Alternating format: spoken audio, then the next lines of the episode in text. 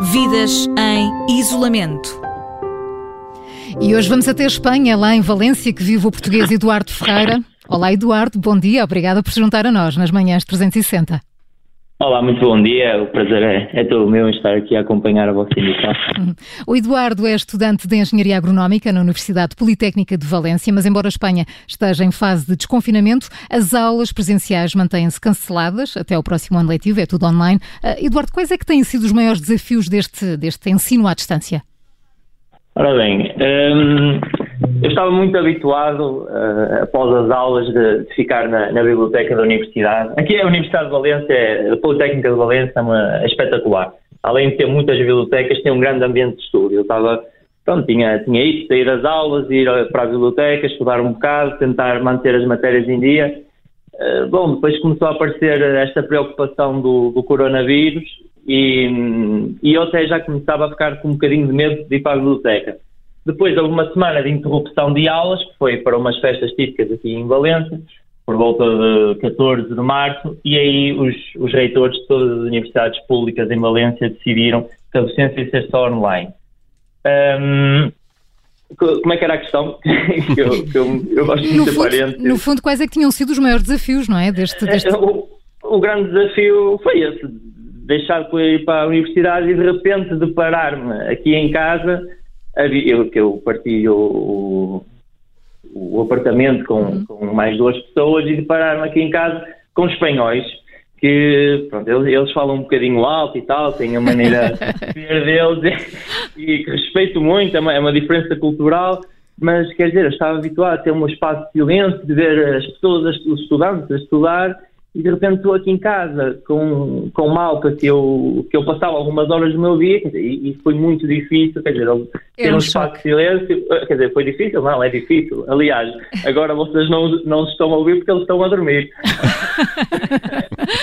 Portanto, lidar, lidar com a vida em casa com pessoas que nem sequer escolhemos assim tão bem é um, é um desafio grande e é um desafio de certeza para muitas pessoas. Eh, Eduardo, agora a Espanha também já está a começar a abrir um pouco, há horários até certos para, eh, para grupos etários poderem sair de casa, fazer desporto. Como é que isso está a acontecer? Está a ser respeitado? Eu penso que sim. Eles, aqui o, o, governo decidiu fazer isto de uma maneira muito. Definiu horários, horários muito específicos. Por exemplo, se eu quiser sair, eu só tenho permissão para sair de casa, para assim dizer, luz, luz verde, uh, entre as 6 e as 10 da manhã e as 8 e as 11 da noite. É o horário em que os maiores de 14 anos podem passear, praticar desporto, correr, uma caminhada, o que seja parques infantis, aqueles espaços onde tem barras para fazer exercício físico, isso está tudo fechado, tem umas fitas da polícia a dizer que não se pode utilizar. E depois, por exemplo, entre as 6, e as 10 da manhã posso fazer exercício e depois há um espaço entre, acho que é as 10 e o meio-dia, em que os maiores de 70 anos podem sair. Os que, têm, os que estão dependentes de alguém que cuide deles. E depois, entre, entre o meio-dia e as 7, os menores de 14 anos podem sair com um adulto para, para, brincar, para jogarem à bola, um bocadinho, o que seja, porque isto é, deve ser complicadíssimo ter uma criança assim fechada em casa. E depois tornam a entrar em ação entre as 7 e as 8 os maiores de 70 anos e a partir das 8 já podemos voltar a sair, portanto, a maior parte da população, os maiores de 14 anos, para voltar a fazer desporto. Uhum.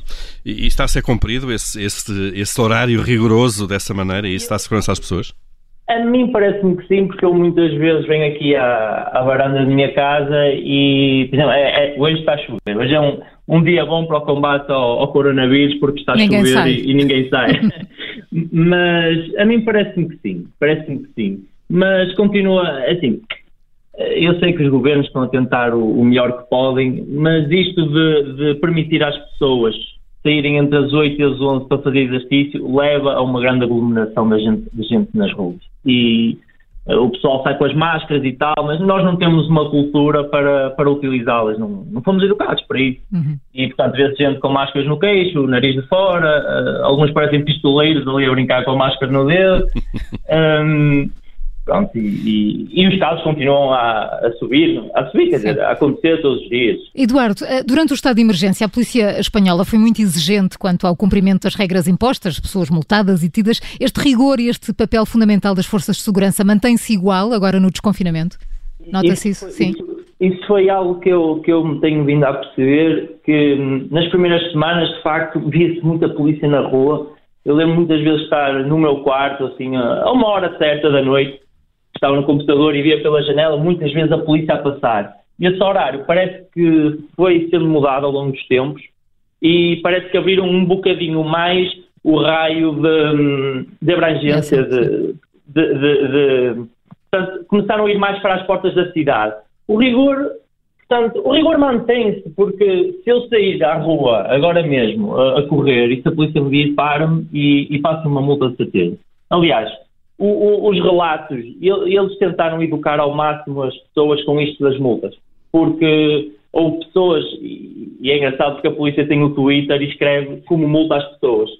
E, e, muitas vezes escrevia hoje foram multadas X pessoas, mas um número grande, 500 e tal, porque aproveitaram para ir deitar o lixo uh, mais longe do que, do que deviam. Quer dizer, tinham um lixo à porta de casa e aproveitavam, iam com o saco de lixo na mão, iam deitá-lo a um quilómetro de distância e a polícia Relatava uh, apanhava, tudo. por assim dizer, essas pessoas e multava e eram, serviam de exemplo para o resto da população. E as pessoas começaram, não é ficar com medo, mas a respeitar mais. E foi a maneira de manter, manter toda a gente em casa. Uhum. Eduardo Ferreira, em direto de Valência, em Espanha, muito obrigada por ter partilhado connosco a sua experiência. Tudo Obrigado, a correr eu. bem e boa sorte na universidade. Muito, muito obrigado. Obrigada, Eduardo. Bom dia. Tudo bom. Obrigado, bom dia. Amanhã, no Vidas em Isolamento, vamos até Copenhaga, na Dinamarca. Como sempre, é depois das nove e meia, aqui na Rádio Observador. Vidas em isolamento.